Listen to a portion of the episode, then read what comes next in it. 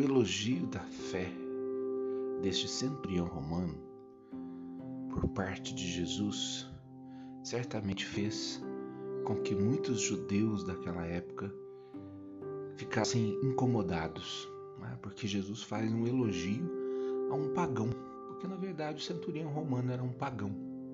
Apesar de ser amigo dos, dos judeus, apesar de ter construído uma sinagoga para eles, ter ajudado a construir uma sinagoga, aliás, apesar de talvez manter uma relação de proximidade, de afeição com as pessoas que moravam ali em Cafarnaum, mas mesmo assim ele continuava sendo um dominador, porque ele era um oficial romano, ele era um representante do governo romano que oprimia o povo ali naquela região, e ao mesmo tempo ele era também um pagão. Mas ele ouviu falar de Jesus. E aqui então nós vemos o poder da palavra de Jesus, o poder da presença de Jesus. Ele ouviu falar de Jesus. E aí então ele tinha em sua casa um servo que estava doente. Então aqui já demonstra que ele era um homem bom, né? porque ele estava preocupado com o servo. Naquela, naquela época, naquele tempo, o servo valia menos do que um animal doméstico. Né? O, o, escravo ele não tinha valor nenhum, né? era uma pessoa totalmente desdenhada pelo seu, pelo seu patrão, pelo seu mestre, e era deixado de lado. Então, é, a, a, preocupação desse centurião romano, desse oficial romano, aliás, né, pela condição do seu servo, já demonstra que ele era um homem bom, que ele tinha um coração bom. Então ele, ele vai atrás de Jesus porque ele ouviu falar de Jesus, ele ouviu, ouviu falar que, do que Jesus era capaz de fazer. Então ele vai buscar em Jesus a cura para o servo que estava ali na sua residência, o servo que estava ali na sua casa. E Jesus não se esquiva da proposta desse oficial romano. Ele vai até o encontro dele. E aí nos diz o Evangelho que quando ele estava se aproximando, chegando perto da casa, esse oficial romano ele fica preocupado porque, afinal de contas, ele era um pagão, ele era um romano, afinal de contas, ele tinha é, nas suas costas talvez muitas mortes, muitas coisas ruins que haviam acontecido ao longo da sua vida. E aí ele diz para Jesus: Senhor, eu não sou digno de que entres em minha morada, não sou digno que o Senhor chegue até a minha casa. Né? Mas se o Senhor disser uma palavra, o meu servo será salvo. Porque ele mesmo se coloca nessa condição. Né? Eu tenho também subalternos, eu tenho também funcionários que, se eu disser vai, ele vai, se eu disser vem, ele vem. Ou seja, eles fazem aquilo que eu mando, aquilo que eu ordeno. E o Senhor também pode ordenar sobre as forças do mal que estão sobre o meu servo. E aí Jesus, vendo tamanha fé, né, faz esse elogio. Então, a partir daquele momento, o servo estava curado na casa daquele homem. E aqui dois, dois elementos muito importantes para a nossa reflexão. Primeiro, a fé, né? essa virtude tão importante que todos nós somos chamados a ter. Ontem, na, no 24 domingo do tempo comum, nós meditávamos sobre a fé. A fé é esse passo que todos nós devemos dar na nossa vida e que nós, onde nós manifestamos a nossa confiança plena em Jesus. Por isso que ontem no Evangelho Jesus colocava essa condição para o seguimento.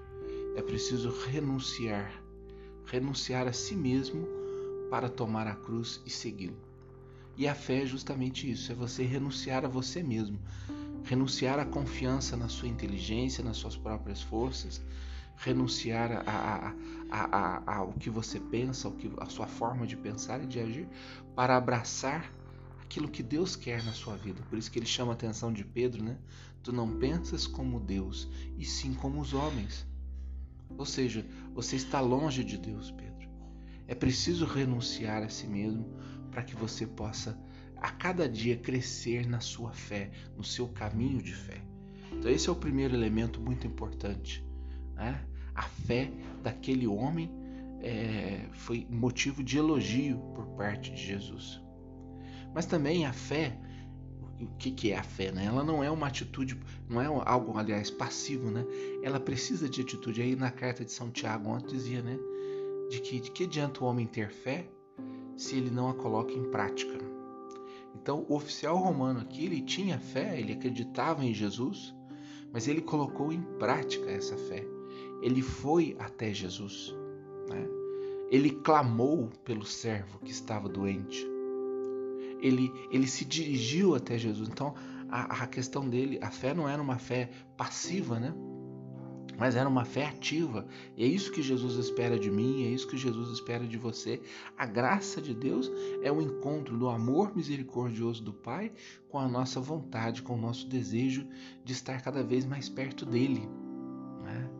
Esse encontro que precisa haver, é preciso que nós coloquemos a nossa fé em prática. Nós não podemos ficar sentados esperando as coisas acontecerem. Nós temos que buscar e buscar aqui o que e quem, no caso, Jesus. Nós temos que correr atrás de Jesus. Nós temos que buscar construir com Ele uma relação de intimidade, renunciando a nós mesmos, para podermos ir cada vez mais fazendo com que o Espírito de Deus habite em nós. Que Jesus habite em nós, a tal ponto que nós possamos exclamar como apóstolo: já não sou eu que vivo, mas é Cristo que vive em mim. Essa é a finalidade última da fé cristã. Né? Você ir se fortalecendo cada dia mais em Cristo Jesus, para que a sua fé se torne de fato robusta. Mas nós precisamos buscar, e esse oficial romano ele buscou. Né? Inclusive a frase que ele fala para Jesus né, se, torna, se torna hoje, né? É a frase que nós dizemos na missa, no rito da comunhão eucarística. Né? Quando o sacerdote apresenta ali Jesus no altar, né? eis o Cordeiro de Deus, nós respondemos, né? Senhor, eu não sou digno de que entreis em minha morada, mas dizer uma palavra. De fato, muitas vezes nós não somos dignos, né? Por causa do pecado e tantas coisas que, que acometem no, o nosso coração, que é fruto da maldade humana mas nós buscamos mesmo assim. Nós, não, nós cremos que a palavra de Jesus pode nos curar, que a palavra de Jesus pode nos salvar, que a palavra de Jesus pode nos encaminhar. E é nele que nós queremos manifestar nessa manhã, no início desse dia, no início dessa semana, a nossa confiança e com fé ir com fé, fazer o que temos que fazer, com fé, enfrentar o que temos que enfrentar, porque Jesus está sempre marchando à nossa frente e a Sua palavra será sempre para nós palavra de salvação.